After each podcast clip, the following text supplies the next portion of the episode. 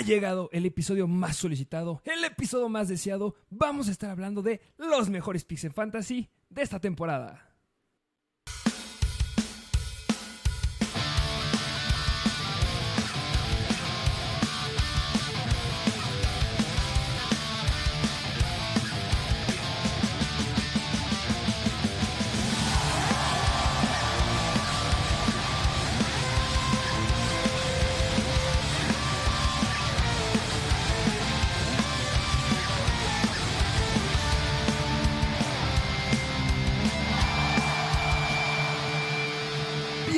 Bienvenidos a un nuevo episodio de Mr. Fantasy Football. Así es, y yo diría, como bien lo dijiste, uno de los más esperados, porque en este episodio vamos a decir unos picks que dan como anillo al dedo. Es decir, que tienes que agarrar sí o sí. Para nosotros. Y para ustedes también, porque por eso se los vamos a justificar. Ellos los tienen que agarrar, porque si no los agarran, nah, le van a regar muy feo. Pero a ver, hay que dejar algo claro, porque podríamos aquí sentarnos cinco horas a hablarles de los primeros 10 picks, pues decirles que agarren a Christian McCaffrey, que agarren a Austin Eckler, que agarren a Justin Jefferson. Obviamente los jugadores no están aquí. Sí. Eso los tienes que agarrar, sí o sí. No tenemos que explicarte por qué. ¿Por qué sí o por qué no? Los tienes que agarrar sí o sí o sí. Pero vamos a estar hablando justo de los jugadores que creemos que tienen el techo bastante alto, que lo pueden romper. Son diferentes a los sleepers, claro que sí son diferentes a los sleepers. A lo mejor uno que otro se repite, pero es que de verdad estos jugadores no los podemos dejar pasar. A menos, no, yo no. No, no, no, y, y justamente lo dijiste muy bien. No traemos jugadores que sean, pues obviamente no es McCaffrey, no es Justin Jefferson. No tú, tú lo dijiste, son bastante obvios y estos nos gustan por el ADP en el que se están yendo, por el upside que tienen y a lo mejor y también por gusto porque las noticias que han salido de ellos nos han agradado bastante y que proyectamos a que puedan tener una mucho mejor temporada de lo que se proyecta normalmente. Y lo que me gusta es que puede ser que tú ya hayas draft- drafteado. O sea, si todavía no drafteas y viene tu draft ahorita, excelente momento de escuchar este episodio. Pero si ya drafteaste, excelente momento también, porque vas a ir corriendo a tu aplicación de fantasy para buscar estos jugadores. Y lo que me encanta es que ahorita son piezas de trade que la gente no va a estar valorando y que puedes conseguirlos sumamente baratos. O sea, ya empezando como en el buy and sell, Sí, el sí, sí. comprar baratos. Estos jugadores entran porque yo creo que es lo más bajo que los vamos a encontrar. Pero, ¿qué te parece que ah, si antes de empezar con estos jugadores, vamos con unas cuantas noticias? Vamos a ello, ¿cuáles traes? Noticias que hemos visto en estos días. Número uno, importantísima noticia. Bueno, no no- noticia, pero me llamó mucho la atención lo que se ha hablado de Jonathan Taylor. Sí, ya dijimos que se quedan los Colts, pero interesante que justamente los Colts estaban en negociaciones con los Dolphins y querían que les dieran a Jalen Waddle entre uno de ellos. Y también, aparte, eh, otro rumor que se confirmó a través de ESPN es que unos contendientes para ofrecerle uno de los mejores contratos y convertirlo en el corredor mejor pagado de toda la NFL eran los Green Bay Packers. Ay, que, mm, yo no veo como que objetivo, ¿eh? Yo entiendo que tienes Aaron Jones y a J. Dillon, pero ¿para qué quieres un tercero?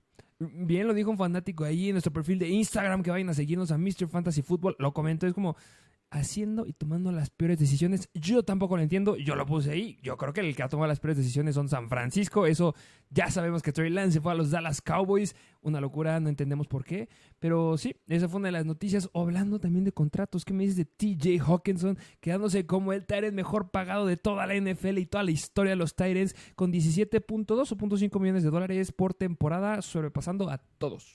Bien merecido, yo creo que T.J. Hawkinson se lo ganó, hizo muy bien las cosas la temporada pasada, aunque ya hablando de fantasy, no es que no me guste, claro que está dentro del top 10, top 5, pero, Pero es que se asusta. pero hay mejores opciones. Se asusta. Sí. De por donde está yendo. Me gusta TJ Hawkinson, pero está muy, muy alto. Y bueno, nada más para cerrar las noticias, porque yo sé que todos ya quieren escuchar a estos jugadores. Yo sé que también quieren escuchar esto. Cooper Cup. Cooper Cup, el día de ayer, Sean McVay salió diciendo que ha tenido una recaída de la lesión de la hamstring y lo considera con valoraciones semanales o diarias. Él dijo diarias, yo creo que deberían ser semanales, no lo sabemos. Hace 3, 4 semanas sufrió la primera vez esta lesión de hamstring y ahorita vuelve a recaer. Se los dijimos aquí en Mr. Fantasy que es una lesión que suele recidivar y con la edad que tiene Cooper Cup, en verdad espero que no lo hayas agarrado en tu primer round porque de nosotros no lo escuchaste.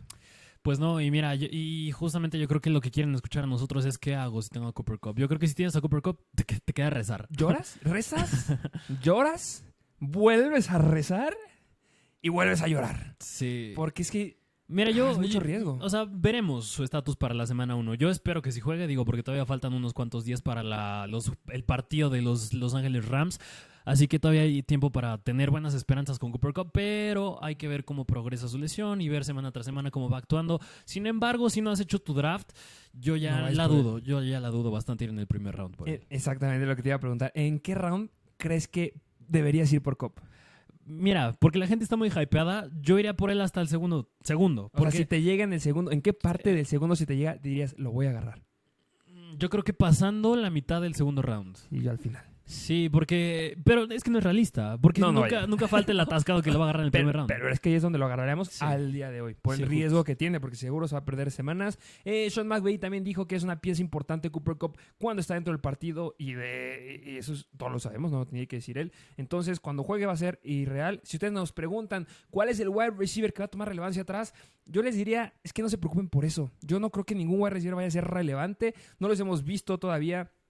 Y los Rams son un equipo que necesitamos ver. Este Matthew Stafford no es un coreback que se caracterice por darle mucho volumen, a menos que sea Cooper Cup. Vimos la temporada pasada con Allen Robinson, cuando llegaron a tener a Odell Beckham, pero son jugadores dis- distintos a los que les quedan ahorita. Entonces, yo no me preocuparía por un wide receiver 2 de los Rams. No. Yo creo que mejor vete por alguno de los sleepers que ya te mencionamos. No, justamente. Y yo creo que sí sería apuntarle a uno muy deep. A lo mejor sería Pucanacua, que a mí me gustaba cuando entraba en el draft, pero sería para verlo, no para agarrarlo. O, pues, o el buen este, Cooper Cup 2.0. Ben's Chronic. Vince Corral. Es que son muchos. Sí. Eh, no se preocupen por eso. Mejor váyanse por los sleepers. ¿Qué te parece si ahora sí dejamos las noticias de un lado y nos vamos justo directamente a hablar de justamente los top picks que tenemos este, este esta temporada de fantasy? Justamente los mejores picks. Y pues yo creo que no está de- más mencionar que justamente, ya lo dijimos, pero estos dos jugadores nos gustan por la ADP en el que se están yendo, el upside que pueden llegar a tener. Unos no tienen nada de riesgo y su techo es enorme, es hasta el cielo, pero en fin, vámonos de lleno con el primer jugador que a ti te encanta, a mí también. Es de los Detroit Lions y es Jamir Gibbs. Por supuesto que si tenemos que hablar de un jugador que nos gusta y que no nos asusta para nada, debe ser el señor Jamir Gibbs. Y justamente aquí les ponemos la pregunta, ¿cómo le afectará David Montgomery? Yo creo que es una pregunta que todos están haciendo, Sí. es algo que todo el mundo nos está con- contestando de, oigan, lo están sobrevalorando, este, yo creo que está muy alto. No, señores. Este Jamir Gibbs está yendo en la tercera ronda. Sí, sí, sí, sí, mira, justamente se está yendo por ahí de la tercera ronda, Eh, fin- Me encanta. un poquito más allá de la mitad. Running back número 12, 14 por ahí se está yendo, ¿no? 11, 11, 11. 11, bueno, yo cuando lo chequé era 12, ya subió un poquito más. 11, va a quedar, este hombre va a quedar adentro del top 10 sin ningún problema. ¿Por qué? Viene la gran pregunta, ¿por qué? Pues déjenme decirles que hace dos temporadas, en la temporada de 2021, estaba nada más y nada menos el corredor número uno, el corredor estrella de los Detroit Lions, este de Andrew Swift. Que de Andrew Swift justamente fue el corredor que llegó a Detroit para tomar este lugar de ser un corredor receptor y que pudiera abrirle mucho la, pues, el, abanico de, de jugadas a los Detroit Lions. Y justamente la temporada de 2021 estaba proyectando a tener 80 targets. Sabemos que se lesiona este hombre y pues no los alcanzó, pero eso estaba proyectando. Y la temporada pasada se debe de mencionar, que a ti te encanta estar mencionando este tipo de, de cambios.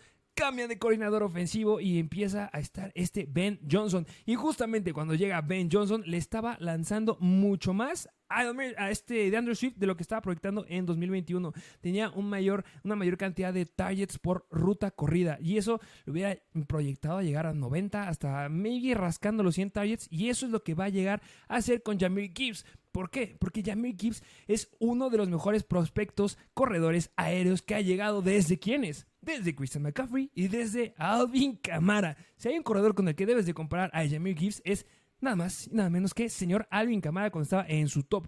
Lo hemos dicho, Jamir Gibbs cuando estaba en Alabama fue el mejor, el segundo mejor corredor aéreo que llegó a tener en la historia de Alabama y lo puede llegar a hacer sin ningún problema en los Detroit Lions. Y también otro datito que tú nos llegaste a comentar también por ahí es que justamente los corredores que se van dentro del top 12 en el NFL Draft terminan siendo el corredor número uno de su equipo. Nombres como quién, como Todd Gurley, como Christian McCaffrey, como lo llegó a hacer después, se tardó un poquito, pero lo fue Joe Jacobs, este Claro Soler también estuvo un poquito tardado, pero también lo llegó a hacer Saquon Barkley, eh, Zeke Elliott, todos ellos fueron los corredores número uno de su equipo.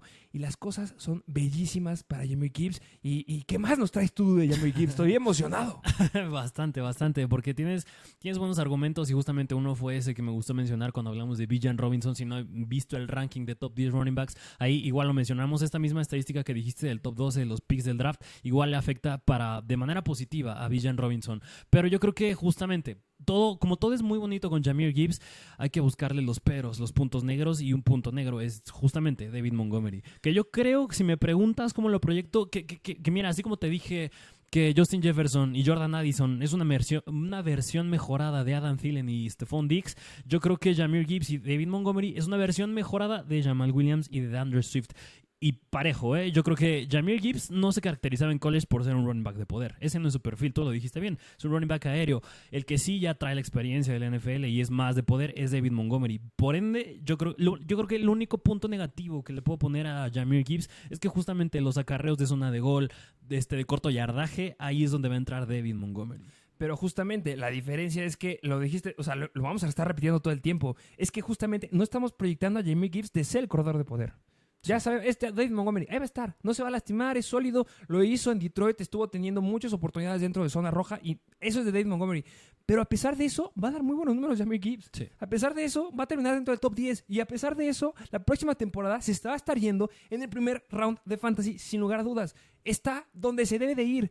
Claro, yo no lo agarraría a lo mejor en un segundo round, considerando los jugadores que hay alrededor que son un poquito más confiables, sigue siendo novato, pero la va a romper, por favor, agárrenlo. Sí, justamente. Y, mira, pues ya saben que Jameer Gibbs nos gusta bastante. Y nada más ahorita me surgió la duda. Eh, Así, ¿tú cuál sería tu perspectiva con David Montgomery? Porque digo, yo creo que la gente que ha jugado Fantasy el año pasado y vio lo que hizo Jamal Williams con la cantidad de touchdowns, ¿tú crees que pudiera llegar a acaparar esa misma cantidad de touchdowns David Montgomery? Porque yo creo que yo creo que Montgomery es otro jugador que mucha gente se divide, es decir, que le va a ir muy mal, es decir, le va a ir muy bien a Jameer Gibbs y gente que dice que le va a ir bien a David Montgomery proyectando que va a hacer lo que hacía el buen Jamal, Jamal Williams. Pues mira, definitivamente debe tener muy buenos números. No sé si pueda llegar a tener los 17 touchdowns que tuvo este Jamal Williams porque justamente ya se suman a otras armas. La temporada pasada era solamente Jamal Williams porque de Andrew Swift se la pasaba lastimado y por aire solamente estaban teniendo a Monra Sam Brown porque recordemos que dejaron ir a TJ Hawkinson. Ahorita llega un Tyrant que nos gusta a los dos, que es Sam Laporta, que como me gusta ese jugador, casi lo meto en este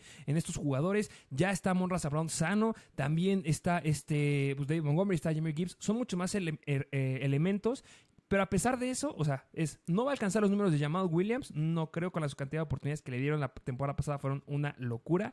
Pero sí va a alcanzar unas muy buenas, muy buenos números porque los Detroit Lions tienen una de las cinco mejores líneas ofensivas de la NFL. Y eso te gusta, justamente. En zona roja es donde Dave Montgomery va a ser relevante. Precisamente. Así que aquí lo tienen. Tienen que ir por el buen Jameer Gibbs, sí o sí. Y Montgomery también, si se va muy deep, ¿eh? también es una muy, muy buena opción. Pero pues nos gusta más Jameer Gibbs porque nos jugamos ligas PPR y es donde va más. Y ya, el último dato. Yo sé que ya se hartaron de escuchar a Jameer Gibbs. pero déjenme decirles que los Detroit Lions tienen el tercer calendario más fácil para los corredores en la temporada regular de la NFL pues ya lo tienen. Aquí tienen a Jameer Gibbs, tienen que ir por él sí o sí. Pero bueno, vámonos al siguiente jugador que les traemos, que este es de los Baltimore Ravens. Igual ya hemos hablado de él en el episodio de Sleeper en Mock Drafts y es J.K. Dobbins. J.K. Dobbins. J.K. Dobbins tiene una nueva ofensiva. Y yo sé que a ti te gusta este hombre. Yo sé que tú tienes muchos datos. ¿Qué me puedes decir de J.K. Dobbins?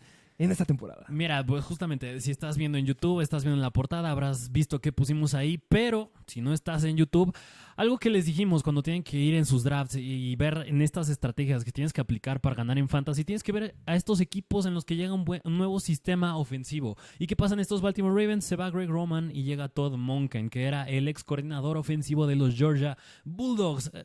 Claro que tiene sus bemoles que es diferente college al NFL, pero en fin, es un cambio de ofensivo bastante diferente. Yo creo que más inclinado hacia el pase, aún más porque también le trae una ching ching a Sea Flowers, pero estamos hablando de J.K. Dobbins y justamente J.K. Dobbins si hay algo que en lo que es muy bueno es que es de los running backs más eficientes en la NFL. Este, aún más, la temporada pasada tuvo la mejor marca de targets per out run. Esto ya había mencionado en el episodio de Sleepers, pero se los vuelvo a decir porque en targets por ruta corrida, es decir, cada vez que salió una ruta, J.K. Dobbins tenía 15% de probabilidad que le lanzaran un pase. Era fue la mejor marca que tenía desde que estaba en Ohio State en el 2018.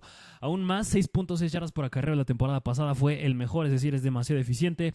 Así que yo creo que igual que Jameer Gibbs, las cosas pintan muy bien con J.K. Dobbins. El único problema que justamente ha llegado a tener, y muy similar a Thunder Swift, han sido las lesiones, que se ha perdido bastante tiempo. Lo que dice papel y lo que en teoría debería pasar es que ya regresa al 100 y que ya debería estar totalmente completo y que ya deberían darle una buena carga de trabajo tanto por aire, por tierra, y por eso nos gusta ponerlo aquí pero no deja de tener ese bemol ahí. Sí, pero es que los números que llegó a proyectar cuando estaba saludable nos encantaban, lo dijiste perfecto, la temporada pasada tuvo dos partidos, bueno, tres partidos en donde tuvo eh, promediando 25% de, de por ruta corrida, o sea, le estaba lanzando una locura. Lamar Jackson, si, bueno, cuando estaba bien Lamar Jackson, si buscaba un corredor o era el elemento importante, era J.K. Dobbins. Y J.K. Dobbins tuvo ya muchísimo más tiempo que Gus Edwards en recuperarse y regresar. A Gus Edwards me lo forzaron la temporada pasada, pero J.K. Dobbins lo aguantaron. Vamos a dejar que se ponga bien su piernita y su rodillita. Y pues esta temporada está proyectando a romper los números. Es un corredor que lo tiene todo. Lo llegamos a decir en el episodio justamente de Top 25 corredores que puede llegar a ser de los mejores. Un top 10, claro que es alcanzable para J.K. Dobbins. Sí, sí, sí, justamente. Yo creo que J.K. Dobbins al precio en el que se está yendo, se está yendo por ahí de la Oh. quinta ronda. Es decir, se va alrededor de un... Jugadores en general, Alexander Mattison, Drake London, Trevor Lawrence, Christian Watson. Que nos gusta, ¿eh? Para mí Alexander Mattison se me hace un excelente pick. También Sí. casi entra a este, a este ranking, pero no lo alcanzamos a meter. Pero yo creo que si que alguien tiene el techo más alto por la calidad ofensiva que se viene, las cosas que ya nos acabas de decir y la habilidad que ya nos llegó a demostrar en el pasado, si está saludable, pues es que es más alto para J.K. Dobbins. Pero justamente aquí yo metí el argumento cuando agarras a J.K. Dobbins, que yo creo que es lo mismo cuando agarrabas a Alvin Cook eh, en años anteriores en los Vikings. Si agarras a Dobbins, yo creo que sí es casi casi un hecho que tienes que agarrar. Si no es que irte profundo en running backs para tener un respaldo, agarra a Gus Edwards. Definitivamente tienes que considerar ahí tener a Gus Edwards, a lo mejor no al del de inicio, pero sí cuidado que pueda llegar a caer una lesión. Precisamente, así que J.K. Dobbins se está yendo por ahí de la quinta ronda, ya se los mencioné, tienen que ir por él porque su upside es bastante tremendo. Pero en fin, vámonos al siguiente jugador que les traemos, que este es running back de los Cincinnati Bengals. Y, es aquí nos subimos al tren otra Joe vez. Mixon. Joe Mixon, nos subimos al tren de Joe Mixon, se los he dicho mil veces, sigue siendo el corredor número uno. Es que esta pregunta se me hace más que ilógica, porque no hay nadie más, es el indiscutible corredor número uno de los Cincinnati Bengals y ya los hemos dicho mil veces. Al principio de que empezara, la- cuando estábamos en los training camps, a mucha gente le daba miedo Joe Mixon porque tenía problemas legales, pero ya no hay, ya no los tiene. Se acabaron esos problemas legales, va a estar bien toda la temporada. La temporada pasada nos promedió 17.1 puntos fantasy y les debo de recordar que justamente en la semana número 9 en contra de Carolina nos dio un partido de 153 yardas con, dos- con 22 acarreos y el hermosísimo número de 4 touchdowns para 55 puntos fantasy. Una locura. Quitamos esto. Quitando esto nos da un promedio más o menos de 15 puntos fantasy en promedio por partido. Y recordemos que la temporada pasada se estaba dando una distribución de acarreos con el buen Samaje Perrin. Pero Samaje Perrin se fue, se cambió a los Denver Broncos y la cantidad de targets va a ser increíble para Joe Mixon. Sí, a lo mejor puede ser que por la edad ya no sea tan productivo como lo estuvo siendo la temporada pasada o hace dos temporadas. Pero eso no me importa porque puede estar alcanzando los 80 targets esta temporada sin ningún problema. Y eso en Ligas Fantasy PPR me fascina. Y por el lugar donde se está yendo, una locura. Y mira, justamente enfatizando el punto que dijiste de los targets que deja vacantes a Majay Pirine, la temporada pasada acaparó 50 targets. 50 targets que ahora quedan en el aire. Digo, no, no digo que los 50 se vayan a ir a Joe Mixon, porque no es garantía. Digo, se pueden ir a T. Higgins, a Jamar Chase, a Tyler Boyd, eh, etcétera y compañía. Pero la tendencia es que vayan para Joe Mixon. Y justamente Joe Mixon tuvo 75 targets en temporada regular la temporada pasada. Súmale que te gusta 120 targets. unos 30, 40 más. Que no sean los 50, que sean 30, O sea, 40. estamos diciendo que puede alcanzar 100 targets. Sí. Es una locura. O sea, eso ya estamos hablando de Sí, números sí. de Austin Eckler. Sí. Y, O- y- es una y- locura. y aún más, yo creo que lo que me gusta de estos Bengals es que también, yo creo que este año, si no es que este o el que viene, pero ya no lo aviento más allá de dos años, tienen que llegar al Super Bowl. Tienen Tienen que, que ganar tienen que el aprovechar, tienen que aprovechar el equipo que tienen. Joe Mixon. Justamente, y yo creo que es de las últimas de Joe Mixon, justamente porque ay, al buen Joe Mixon ya se le empiezan a juntar los años porque tiene 27 años y sabemos que hay una edad de quiebre para los corredores, son los 28. Entonces, cuidado ahí, yo creo que sigue siendo muy buena opción Joe Mixon.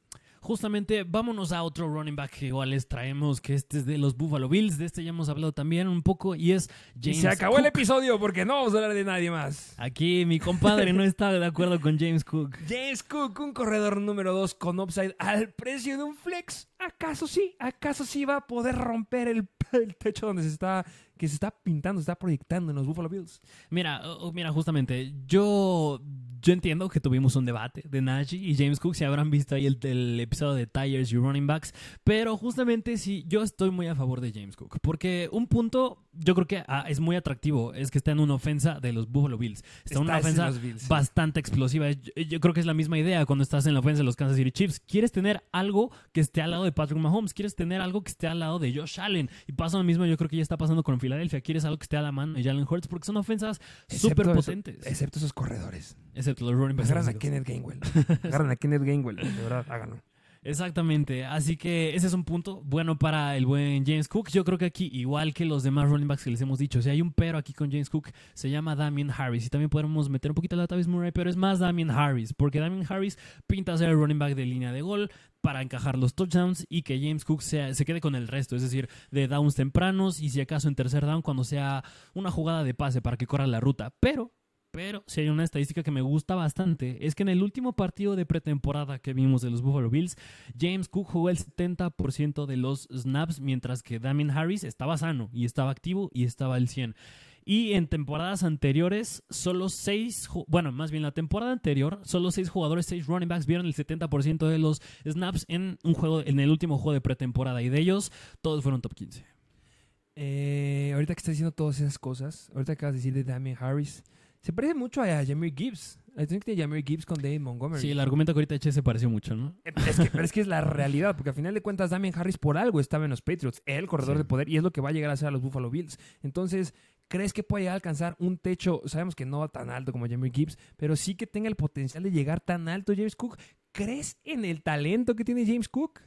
Confía Jam- James Cook. Sí, sí. Pues déjame darte un dato interesante que fue lo que yo te dije cuando justamente estábamos entre argumentando con Najee Harris y DJ James Cook. Lo que no me gusta, no es que no me guste, sino que si hay un equipo que tiene un calendario complicado para los corredores, en definitiva, el número uno son los Eagles. Por eso y todo lo que ya les hemos dicho, no vayan por él. Pero el que tiene el tercer calendario más complicado, bueno, cuarto calendario más complicado, son los Buffalo Bills. De verdad, las defensivas a las que se enfrentan a mediados de temporada son una locura. Estamos hablando, pues, te vas a echar una filita de los Giants, de los Patriots, de los Tampa Bay Buccaneers, de Cincinnati. Esas cuatro partidos seguiditos a mí me dan mucho miedo y todavía no sé si pueda decir y darle el apellido a James Cook de que sí es un corredor al que no le afecten las líneas defensivas. Entonces, es mi único pero. Si me lo demuestra a inicio de las primeras dos semanas que va en contra los Jets y en contra de los Raiders, ahí debe de irle muy bien. Te la valgo. Mira, dos argumentos que con los que yo creo que puedo defender esto que acabas de decir. La temporada pasada, si les dije que J.K. Dobbins fue eficiente, James Cook fue igual de eficiente. Es decir, 5.9 yardas por acarreo. Claro que fueron 80 acarreos, no es una muestra bastante amplia, pero digo, la eficiencia ahí está. Claro que estaba Singletary en un momento Zach Moss, pero es eficiente. Y algo que me gusta también es que a James Cook estás drafteándolo a su piso, no estás drafteando a su techo, se está yendo al final de la séptima ronda. Se está yendo muy, muy abajo. Se está yendo súper abajo para un jugador que me estás diciendo que va a tener el rol, no digo que sea igual que Jameer Gibbs, pero un rol similar al que puede tener Jameer Gibbs en una ofensa bastante potente. Lo estás, otra vez, lo estás drafteando a su piso, no estás drafteándolo, drafteándolo como un Travis Kelsey, como un Christian McCaffrey, que ellos estás esperando que sean los mejores en su posición. Mi problema justamente en ese lugar donde está yendo es que si tú lo comparas con los corredores que se están yendo alrededor, me fascina. Yo creo que James Cook es una gran, gran opción. La verdad, no hay muchos corredores ahí relevantes alrededor de él. Mi problema es que justo ahí se empiezan a ir los receptores novatos. Y es como, oh, man, voy por un James Cook o tengo a Jordan Addison. Y es donde yo me aprieto. Es como, tengo Yo- que irme por Addison. Esa es la situación que también tengo con James Cook. Yo creo que ahí dependería mucho también ya cómo vaya tu roster. Pero estamos de acuerdo que ya deberías de tener dos corredores confiables. unos Ah, pues sí, sí, sí, digo, ya séptima ronda estás hablando que tienes dos wide receivers, dos running backs, tu tight end, incluso hasta tu flex. O sea, entiendo el piso que lo dices, que ahí está, definitivamente lo va a romper, pero es que ahí hay muchos sleepers, hay muchos rookies que, oh, entonces es complicada esa decisión. Justo en el octavo round yo creo que es una decisión bien, bien complicada. Si de por sí son complicados el primer, segundo, luego el quinto y después el octavo, ah, James Cook es uno que hace este, ese round complicado. Justamente, pero bueno, pues aquí tuvieron a James Cook. Vámonos a otro running back que les traemos. Que este es de los Chicago Bears y es Khalil Herbert. ¿Qué, qué, qué, qué? ¿Quién es Khalil Herbert? ¿Quién es Khalil Herbert? Pues necesito que se aprendan el nombre de Khalil Herbert. Los conocedores ya saben quién es y los que son más conocedores lo fueron, lo agarraron y lo tienen en su fantasy. ¿Cómo le afecta la llegada de Justin? Bueno, no la llegada, sino el desarrollo de Justin Fields en esta ofensiva y también, ahora sí, la llegada de uno de los que consideramos que debía haber sido de los top 5 corredores para este draft de esta temporada, que son Rashawn Johnson. Ya lo hemos dicho, si no estuviera, si no hubiera estado Rashawn Johnson detrás de Villan Robinson en los Texas Longhorns, hubiera sido increíble. Pero, ¿por qué estoy poniendo aquí, estamos poniendo aquí a Khalil Herbert? Pues déjenme decirles que Khalil Herbert es un corredor que, a diferencia de otros como Jamir Gibbs, él ya ha demostrado que puede tener la carga y que puede ser un gran corredor. Y actualmente lo va a hacer para los Bears, porque los Bears, claro que existió el rumor que podrían ir por el buen Jonathan Taylor, pero ese rumor se cayó y dijeron los Bears, yo confío y me voy full con Khalil Herbert. Estadísticas de la temporada pasada. Fue el segundo en yardas después del contacto, considerando los corredores que fueron relevantes la temporada pasada. Justamente solamente estuvo detrás de un nombre que nos encanta, Tony Pollard.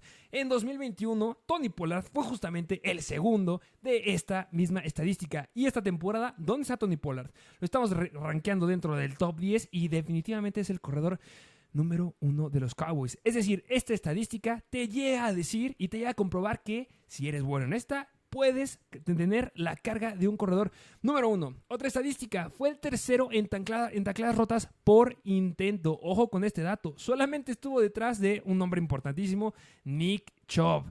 Y también debemos de mencionar algo bien importante, que en, em, en el 17% de sus acarreos eran de más de 10 yardas. Fue el número uno en esta estadística y detrás de él estuvo Tony Pollard y el buen Nick Show. Y además, por si fuera poco, se va David Montgomery.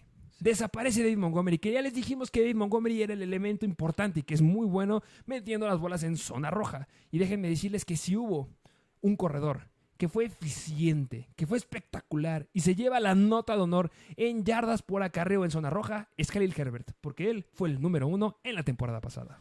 Y mira, ahorita justamente estaba revisando aquí las estadísticas de Khalil Herbert y entre los top 50 running backs de la temporada pasada en puntos fantasy, fue el tercero más eficiente, es decir, el tercero en yardas por acarreo con 5.7. Si les da curiosidad, los primeros fueron Breeze Hall, que se lesionó, y James Cook, pero lo que tiene Breeze Hall y James Cook, a diferencia de Khalil Herbert, es que su muestra de acarreos fue más reducida, porque Khalil tuvo 119 acarreos y les acabo de decir que James Cook tuvo 80.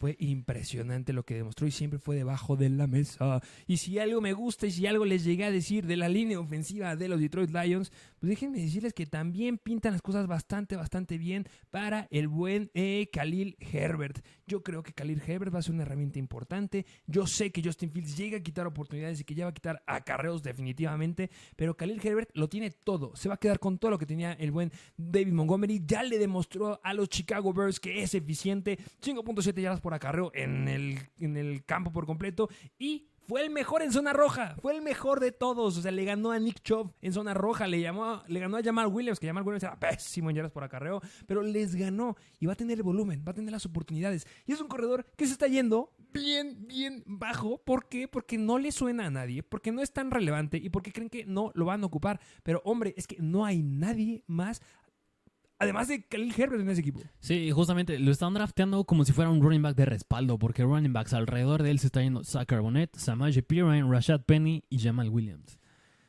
Vayan por él. Es decir, la novena ronda. Yo, es yo creo que es el último corredor que definitivamente es un corredor número uno, está yendo hacia hasta, hasta el final. Es que de verdad es el eh, eh, me recuerda la situación en la que se encontraba el buen Brandon Cooks hace dos, tres años que estaba en Houston con un buen coreback, obviamente, que nadie lo agarraba porque no era tan conocido, que no era, bueno, no era tan sonado en fantasy y que pensaban que no iba a ser bueno, pero les decíamos, es el wide receiver uno y agarren a los uno de las posiciones en los equipos en los que estén. No importa que sea el peor equipo en acarreos, no importa. Si es el corredor número uno, te va a dar números al menos de un flex. Y Khalil Herbert lo tiene todo para llegar a dar números de un running back 2 alto.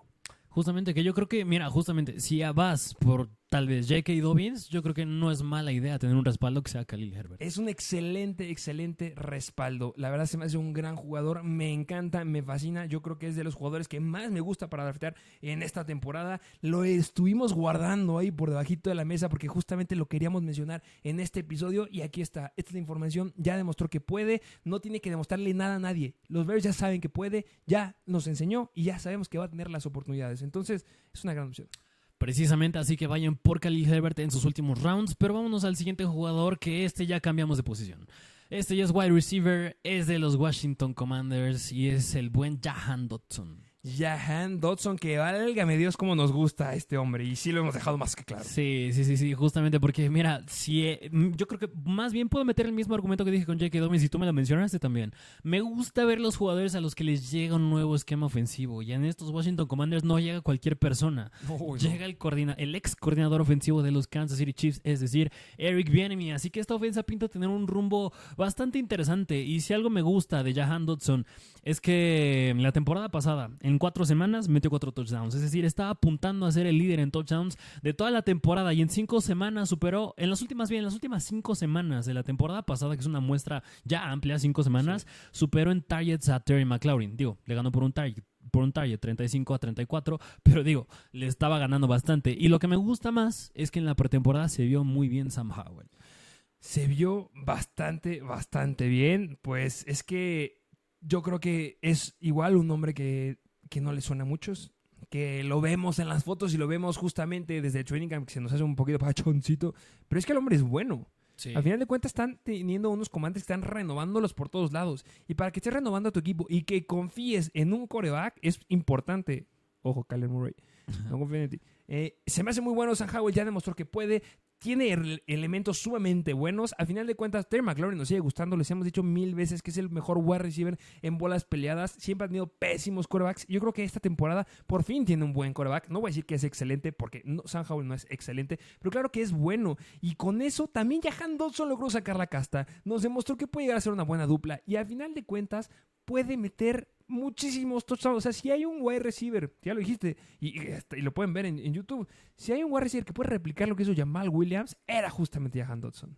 Justamente, y, y va de la misma mano que dije con James Cook. Allá Dodson lo estás drafteando en su piso, no estás drafteando en su techo. Es decir, se está yendo hasta la octava ronda. O sea, está pa- muchos wide receivers tales como, bueno, Jordan Addison, que claro que lo vale, pero háblese un Deontay Johnson, George A ver, Pickens, pero a ver, Marquis Brown. regresemos, regresemos a Jordan Addison. ¿Cuál es más seguro que la va a romper? ¿Jordan Addison o Jahan Dodson? Jahan Dodson. Porque justamente tuvimos 100%. ese debate, porque ya conocemos el rol de Jahan Dodson. De Jordan Addison aún no. O sea, Jordan Addison nos fascina también, ¿eh? No estamos diciendo que no, pero Johan Dodson ya, ya les demostró. O sea, en Fantasy vayan por el mejor jugador disponible. Y no porque, ah, es que este ro- rookie y nadie, nadie lo conoce y va a ser mi mejor pick y va a ser la sorpresa. No, váyanse por los confiables. Jahan Dodson ya es confiable. A lo mejor no sonó muchísimo la temporada pasada por lesiones, pero es que en esta va a ser muy, muy bueno. Sí, no, Jahan Dodson tienes que draftearlo sí o sí, porque yo creo que sin duda, me atrevo a decir, tiene upside de acabar en el top 20, Sin problema. top 15. Ah, 20. Ok. ahí Compro 20, 15. compro 20, compro Ok, 20. Va, va, pues ahí está Jahan Dodson. Vámonos al siguiente jugador que les traemos, que este es de los Cleveland Browns y es Elijah Moore. Ay, el buen Elijah Moore. El buen Elijah Moore Que a ti te encanta Por Elijah fin. Moore. por fin, por fin llega un equipo donde me lo valoran. Por fin llega un equipo donde yo sé que lo van a usar. Saben muy bien que Elijah Moore estaba en los New York Jets, empezó a tener problemas la temporada pasada, se empezó a pelear ahí con los, eh, pues con todo el mundo.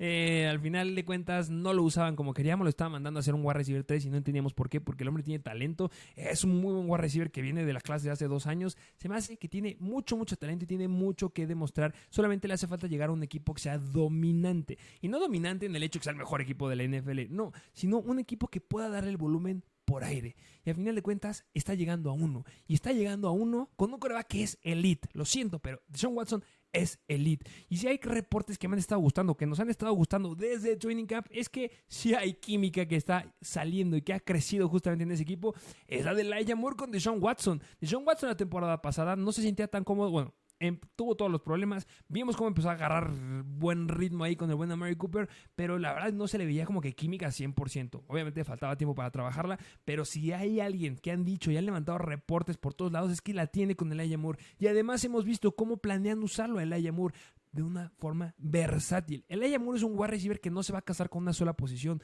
El Moore es versátil. De repente va a estar del wide, de repente va a estar del slot, de repente va a estar del otro lado. Es, de repente lo vamos a estar corriendo Wildcats hasta, eso, ¿eh? yo creo. Porque ya lo vimos en los partidos de pretemporada. Es lo que me gusta de Elijah Moore. Es un wide receiver que la mayor cantidad del tiempo yo espero y deseo, yo creo que sí va a pasar, estar desde el slot, pero puede estar por todo el lado del campo, puede estar por todos lados. Y si hay wide receivers que lo han logrado y que se han desempeñado excelente en estas zonas, son los que son los mejores en fantasy. No digo que sea el mejor en fantasy, pero es que el techo es alto. Justamente, eh, pues es que no lo pudiste haber dicho mejor. Yo creo que sí, algo sí le elevó bastante, bueno, su precio el Ayamur fue como lo vimos en pretemporada, que justamente dijiste que lo usaron desde el backfield, que lo usaron desde Wildcat, que se puede ver que lo usan así, y que justamente aún más esta ofensa se incline más hacia un ataque aéreo, que es lo que pinta que Deshaun Watson regrese a su forma que estaba en Houston. Justamente, y ahorita seguiremos haciendo esos puntos. ¿Qué te parece si metemos aquí un paréntesis y nos vamos al siguiente jugador? Vámonos al siguiente jugador, que este es del otro, de los Baltimore Ravens, pero este es novato y este es también wide receiver y es Say Flowers. Say Flowers, que lo estuvimos debatiendo, lo estuvimos hablando, lo estuvimos diciendo antes de que empezara el episodio, que si hay un wide receiver que tiene un techo alto, que es novato, es este hombre. Justamente, o sea, es que, mira, Safe Flowers de entrada, pues está yendo bien abajo. Se está yendo bien abajo, se está yendo al inicio de la novena ronda. ¿Por qué? Porque yo creo que lo- los peros que le podemos meter a Safe Flowers es que, una, pues claro que es novato, pero también llega una ofensiva en la que están competidos los targets. Es decir, está Rashad Bateman, Odell Beckham y Mark Andrews. Y ya les dije que J.K. Dobbins también puede tener buena participación por aire. Yo creo que eso es lo que da un poco de miedo. Pero algo que me gusta de Safe Flowers que mm, a lo mejor muchos me pueden debatir y criticar aquí, pero Safe Flowers, a mi punto de vista, es el mejor wide receiver puro en logrando separación de esta clase del draft que acaba de venir. Yo entiendo que Jackson Smith y Jigba es el bueno en general. Eh, ahí se la lleva Jackson Smith y Jigba. Pero Safe Flowers yo creo que en separación pura es donde él se la lleva. Justamente, yo creo que sí, yo creo que de los route runners, o sea, como especialistas en correr rutas, yo creo que Safe Flowers sí se las lleva Sí. a todos definitivamente, estoy de acuerdo contigo. Y al final de cuentas, eh, es un wide receiver que en el draft, eh, los, o sea, muchos no lo proyectaban que se fuera tan alto. Se fue antes que el buen Jordan Addison por no me acuerdo cuántos picks, pero se fue antes, justamente con el pick número 22. Lo deciden seleccionar justamente los Baltimore Ravens. Y lo que me gusta justamente de Safe Flowers es que no fue un wide receiver que tuvo un buen equipo atrás. No fue un wide receiver que tenía un gran coreback. Era un, está en un equipo mediocre en college. Viene de Boston College, siendo Sí. sinceros. Y a pesar de haber estado en Boston College, nos diste excelentes números. Nos diste 1077 yardas en 78 recepciones con 12 touchdowns, 130 targets. Si había un jugador al que le lanzaban en Boston College que estuvo cargando gran parte de esa ofensiva, era Safe Flowers. ¿Por qué? Porque es bueno, porque logra crear separación de una forma distinta a los demás. Y eso nos encanta. Y hemos visto que wide receivers que son corredores de rutas o que son route runners, especialistas en eso, les va muy bien. Y a final de cuentas va a ser un wide receiver que tiene un gran talento detrás. No va a ser el target número uno de los Baltimore Ravens, no. No. va a ser un wide receiver que llegue dentro del top 10, pero la siguiente temporada va a estar dentro de los 20 mejores sin lugar a dudas, porque las cosas que se proyectan aquí son espectaculares y de verdad las noticias no siguen de ser, no dejan de ser buenas y buenas con este hombre. Sí, y si quieren que se lo reitere, pues igual llega Todd Munken, esta ofensiva más inclinada hacia el pase. Y también, mira, yo sé que del Beckham se dice que ya está al 100, pero Rashad Bateman también se ha llegado a perder bastantes partidos, incluso en el mes de junio por ahí tenía reportes de tener todavía unas, una cuanta lesión en la pierna. Así que, mira, si no, no quiero echar la sal, pero yo creo que Safe Flowers es totalmente capaz de superar a Rashad Bateman. Y Odell Beckham, pues ya demostró que es bastante propenso a lesiones. O lo invertimos, ¿eh? Yo creo que por la edad de Odell Beckham, yo creo que Safe Flowers es capaz de mejorar lo que, lo que llegue a ser Odell Beckham y el que esté propenso a lesiones es Rashad Bateman. Así que yo creo que la, el área de oportunidad para Safe Flowers, en dado caso de que o se pierda tiempo Bateman o se pierda tiempo Beckham, es enorme. Y pues no está de más decir que su upside, pues claro que entra como un sleeper. Y que también hay que decirlo, no solamente es que esté con Odell Beckham y que Odell Beckham le va a quitar eh, targets, está aprendiendo de uno de los mejores wide receivers de la NFL actualmente. Por Sí. mucho que no nos guste, Odell Beckham es uno de ellos, no lo digo yo, lo dicen los defensivos que están enfrentando en contra de ellos, colocan a Odell Beckham como uno de los mejores. Entonces, yo creo que tiene una gran oportunidad de buen Side Flowers, aprender mucho esta temporada. Si hay algo que hemos visto y que hemos aprendido a lo largo de la NFL es que los wide receivers cuando empiezan a despegar, despegan. Lo que los quiebra son las lesiones. Pero yo no espero porque, que caigan lesiones porque no le van a cargar tampoco excesivamente la carga de trabajo. Lo van a ocupar de una forma inteligente y Lamar Jackson le acaban de renovar el contrato. Necesita hacer química con alguien y ese va a ser Side Flowers. Claro que sí, marcándose es el target número uno de Lamar, pero que se hace el 2 en una ofensiva como los Baltimore Ravens, me gusta. Y el techo no es espectacular, pero es muy, muy bueno para Side Flowers. Precisamente, así que aquí tienen a Safe Flowers, otro jugador de los Baltimore Ravens, pero en fin, vámonos al siguiente jugador que les traemos, que este ya cambia de posición. Este es igual, regresemos a Cleveland porque es de los Cleveland Browns y es Deshaun Watson. El momento que estaban esperando, yo siempre les estoy cantando, les estoy diciendo, ¿saben qué? Si hay un jugador que debes de apuntar, si hay un jugador por el que te debes de esperar y no atrabancarte en todos, eh, como todos que se van por quarterbacks en el draft es Deshaun Watson.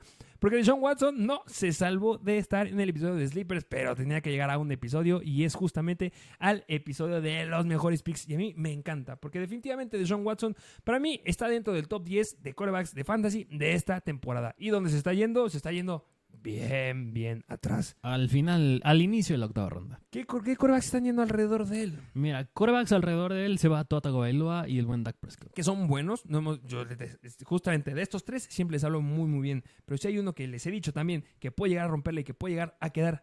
No exagero, dentro del top 5 es el buen Deshaun Watson. ¿Por qué? Porque ya nos ha demostrado que es sumamente relevante. Regresemos un poquito en la máquina del tiempo a 2020, en donde el buen Deshaun Watson estaba con los Houston Texans. No tenía muchos elementos importantes, seguramente. Creo que estaba todavía este Robbie Anderson. Estaba obviamente Brandon Cooks, que fue sumamente relevante en ese entonces.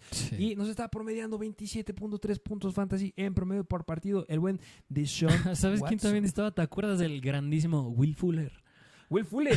Cierto, que después se fue a morir a, a Miami. Sí, sí, sí. Fue, a- fue a dar las últimas ahí en Miami. Pero bueno, no fue la única temporada donde fue relevante. ¿Fue la mejor que nos ha dado en Fantasy? No, fue la segunda mejor. Desde 2017, siendo un novato y que llegó a los Houston Texans, nos dio una gran temporada de 20 un promedio de 28.6 puntos Fantasy en promedio por juego. Si algo era bueno este hombre es que tenía elementos por tierra y por aire y no necesitaba mucho talento alrededor. Y esta temporada llega a una de las mejores líneas ofensivas de la NFL. Así es, los Cleveland Browns tienen una de las mejores líneas que hay. Llega jugadores renovados, tiene uno de los mejores centros que hay.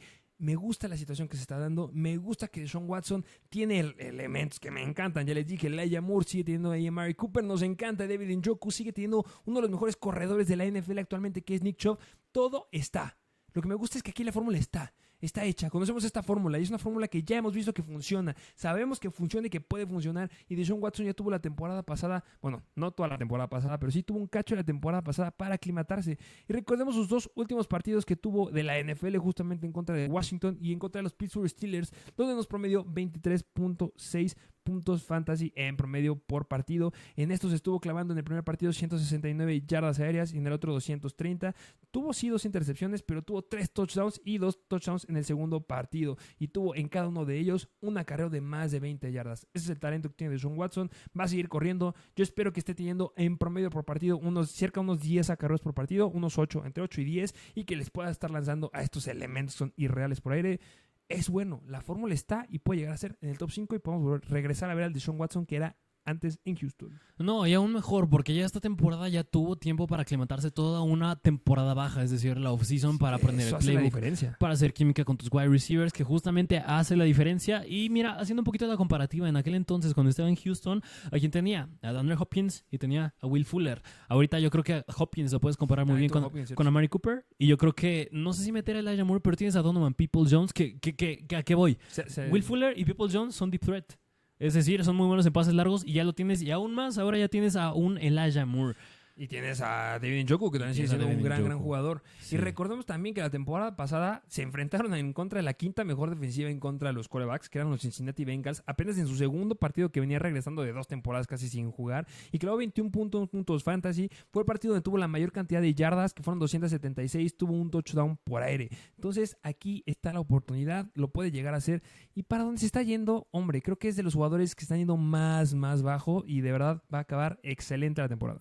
Sí, yo creo que mucha gente, si se lo- más bien si se lo están llevando hasta este punto es porque se les ha olvidado lo que era en Houston. Y su peor temporada en Houston fue Coreback 5. O porque le están metiendo sentimientos que no deberían al fantasy. Esto es fantasy, hay que agarrar al mejor jugador disponible. Sabemos que fuera del emparrillado pasan cosas, pero aquí nos interesa que nos den puntos. Y Deshaun Watson es un guar- es un es un coreback que los va a dar. Sí, no se les olvide, su peor temporada en Houston acaba en el top 5, no es poca la cosa. peor. Sí, la peor. Y la mejor que tuvo fue cuando llegó de novato. O sea, es que es- ah, este hombre es una locura. Sí, justamente, no se les olvide lo que era de John Watson, pero en fin, vámonos al siguiente jugador que también es coreback, que este ya se va un poco más arriba, este yo creo que es de los más altos también que les traemos, es de los Chargers y es Justin Herbert. Justin Herbert. Que mira, Justin Herbert, él, pues él está dentro del top 10 de corebacks. Él está dentro del top 10. Hemos hablado un poquito de él, pero si quieren escuchar otra vez qué nos gusta Justin Herbert, en especial a mí, que a mí me encanta, yo creo que mis corebacks, más allá igual de Deshaun Watson, es Trevor Lawrence y Justin Herbert precisamente, porque igual algo que pasa en estos Chargers es que llega Kellen Moore, que claro que podrá tener sus bemoles, que los últimos años en los Dallas Cowboys ya no estaba siendo relevante, ya no daba resultados pero lo que era en aquel entonces en sus buenos, bueno, entre comillas, buenos años, eh, más bien en términos estadísticos de los Dallas Cowboys para Dak Prescott, era bastante potente esa ofensa. Y yo creo que en esta ofensa que tienes a Justin Herbert, tienes a Austin Eckler, tienes a Quentin Johnston, tienes a, tienes a Keenan Allen, tienes a Mike Williams y tienes a Gerald Everett, yo creo que es una combinación perfecta para que hagan algo relevante estos Chargers. Y aún más, su línea ofensiva, pues digo, ya tiene mejoras. Digo, Rashawn Slater la temporada pasada se llegó a perder ciertos juegos, pero ya está de regreso. Y también otro punto que es muy importante, que es muy probable que pase esta temporada también, pero fue que la temporada pasada, pues Keenan Allen y Mike Williams se perdieron bastante tiempo. Y yo creo que eso fue lo que le afectó bastante. Yo creo que esta temporada, yo no, yo no creo que Keenan Allen sea un jugador bastante propenso a lesiones. Yo creo que sí le pesa la edad, claro. El que sí es propenso a lesiones es Mike Williams, pero yo creo que Keenan Allen no. Y yo creo que ya con la llegada de Quentin Johnston ya se puede complementar muy bien este, este trío de wide receivers. Que justamente Quentin Johnston todavía no es el wide receiver número 3. Este, yo Ah, siempre le he sí. dicho, todavía sigue estando atrás. Este, sigue habiendo, este, ¿cómo se llama? Eh, Joshua Palmer. Joshua Palmer sigue estando como el receiver 3. Es cosa de tiempo para que Quentin Johnston alcance a estar en un buen lugar. Pero a final de cuentas, para lo que quieres a Quentin Johnston es para que cuando los dos viejitos se lastimen, lo puedas meter y que puedas seguirle teniendo el volumen del buen Justin Herbert. Entonces, me gusta mucho el pick. Yo creo que no hemos hablado mucho de él porque justamente es que sabemos que es bueno. Sabemos que es, es pues, bueno. Y también un problema que veo aquí muy similar a lo del round de James Cook es que a mí me pesa porque justamente al ladito de Justin Herbert se va Justin Fields. Y si hay un coreback que me gusta esta temporada después, bueno, antes de Deshaun Watson, sí, ya sé que es como irrelevante que les acabo de hablar bien de él, pero es que me gusta mucho Justin Fields. Él sí puede quedar dentro del top 3 definitivamente. Me sigue gustando también Deshaun Watson, pero es que ahí viene la pregunta. ¿Vas por Justin Herbert o vas por Justin Fields? Es cosa ya de estrategia con la que vayas desde antes. Pero si Sí. lo tienes, es bueno, es sólido. No le tengas miedo. No quieras tener- si quieres tener un coreback que tiene el potencial de dar números como Pat Mahomes esta temporada. Yo creo que es Herbert. Y, y- y yo, la verdad, yo creo que de Justin Herbert esta temporada podemos ver, yo sí proyecto que veamos su mejor temporada que ha tenido hasta el momento. Yo ya sí lo creo. has dicho varias veces. Yo ¿eh? sí creo, yo sí creo, porque soy un fiel creyente de eso, más con la llegada de Claro, tiene que ver el talento que tiene a su alrededor, pero la llegada de Kellen Moore. Y que estén saludables. Y que Brandon Staley tiene que ser algo relevante porque si no lo corren. Definitivamente. Pero justamente aquí tienen al buen Justin Herbert, vayan por él. Y vámonos al último jugador que les traemos, que este es ya es Tyrant. Pilón. Este es Tyrant, es de los New York Giants, igual lo hemos dicho que nos gusta, y es Darren Waller. Darren Waller. Lo hemos dicho N veces. De verdad lo hemos hablado. Y en cada mock draft lo hemos dicho. Es un gran pick. Si tú quieres un Tyrant que te salga barato, porque está yendo como el cuarto, quinto Tyrant en general ahorita, y que está a un precio sumamente excelente, y que puede llegar a dar números dentro del top 3, ese es Darren Waller. Y se repite lo mismo. Es un Tyrant que ya nos ha demostrado que puede hacerlo. Sí, la edad y las lesiones. Pues es que todos se pueden lastimar. Si vamos de, edad, Travis Kelsey también ya pasó la edad justamente a los ends. Pero si hay una, una posición a la que no le pesa la edad, son los ends. Entonces confíen en este hombre. Darren Waller definitivamente es el wide receiver número uno. Me pueden decir lo que quieran. Target número uno. Porque dijiste White. Wide receiver, es que literal es ¿Ah, el sí? wide receiver. Para mí es el wide receiver número uno de los Giants. Es a propósito, de verdad. Ok, ok. Lo es. No hay competencia atrás. Es un hospital. el- los Warriors, yo sé que es el, era el core de la temporada pasada. No sé, hay que actualizar esa estadística. La temporada pasada era el core de wide receiver más caro de la NFL, Sí. que era un hospital literal. Pero en este, Darren Waller tiene todo. Salió por ahí un reporte durante el training camp que tenían que sacar a Darren Waller de los entrenamientos, del 11 a 11, por ejemplo, porque Daniel Jones solamente le lanzaba a Darren Waller y querían que le lanzara a alguien más. Esa es la química que ya está formando o que ya formó con Darren Waller. Es su target número uno. Es el wide receiver número uno de los Giants para mí. Y lo van a usar de una forma increíble dentro de zona roja y fuera de zona roja. Y por donde se está yendo, de verdad, es que no lo puedo creer. Sí, justamente. Y tú me has dicho N veces que me gustan estos Giants, pero es que de verdad me encanta lo que hace Brian Dabol, el talento que tienen. Y Brian Dabol, Y yo creo que si nos pueden refutar de que nada, es que Darren Waller no va a ser relevante, yo creo que mucho se puede deber a que la temporada pasada justamente los Giants fueron el segundo equipo que menos le lanzó a los Tyrants, pero ya lo, esto ya lo, ya lo corregimos. Y es que es porque tenían al novato Daniel Bellinger, el cual se perdió seis juegos. Justamente. Entonces yo creo que está... Tienes a Brian Dabol. ¿Qué más puedo decirles? Confíen en Darren Waller. Yo creo que sí es un Tyrant que vale la pena a lo mejor agarrar un poquito antes porque sí puede llegar a alcanzar a dar números nivel Mark Andrews. Travis Kelsey es demasiado arriesgado decirlo, obviamente, pero es que sí tiene todo para ser un top 3 Tyrant. No, pero es que yo creo que sí supera a George Hill y a T. Hawkinson. Yo creo que sí los puede superar a ellos dos.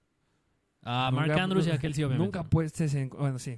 Así que yo, que Kittle definitivamente, Sí. que dijo Hawkinson también, sí. Sí, no ellos, sé por qué ellos. pensé que estabas diciendo Travis Kelsey. No, no, no, no, no. Nunca hables mal de Travis Kelsey. No, no, no. Y pues bueno, estos son los jugadores que les traemos en el episodio de mejores picks del draft para nuestro punto de vista. Hay muchos que nos hubiera encantado meter. Hay muchos jugadores. Me hubiera encantado hablar de, la, de Sam Laporta, de, de Dalton Kincaid. Ya vamos a decir ciertos nombres también por ahí. Pero es que, pues esta fue la lista que le sacamos y me, me- estoy confiado, me gusta. Sí, o sea, yo creo que a lo mejor y si dos jugadores más que yo les pudiera mencionar, que la verdad dudé bastante si meterlos o no, yo creo que uno puede ser Sky Moore y el otro Jalen Warren.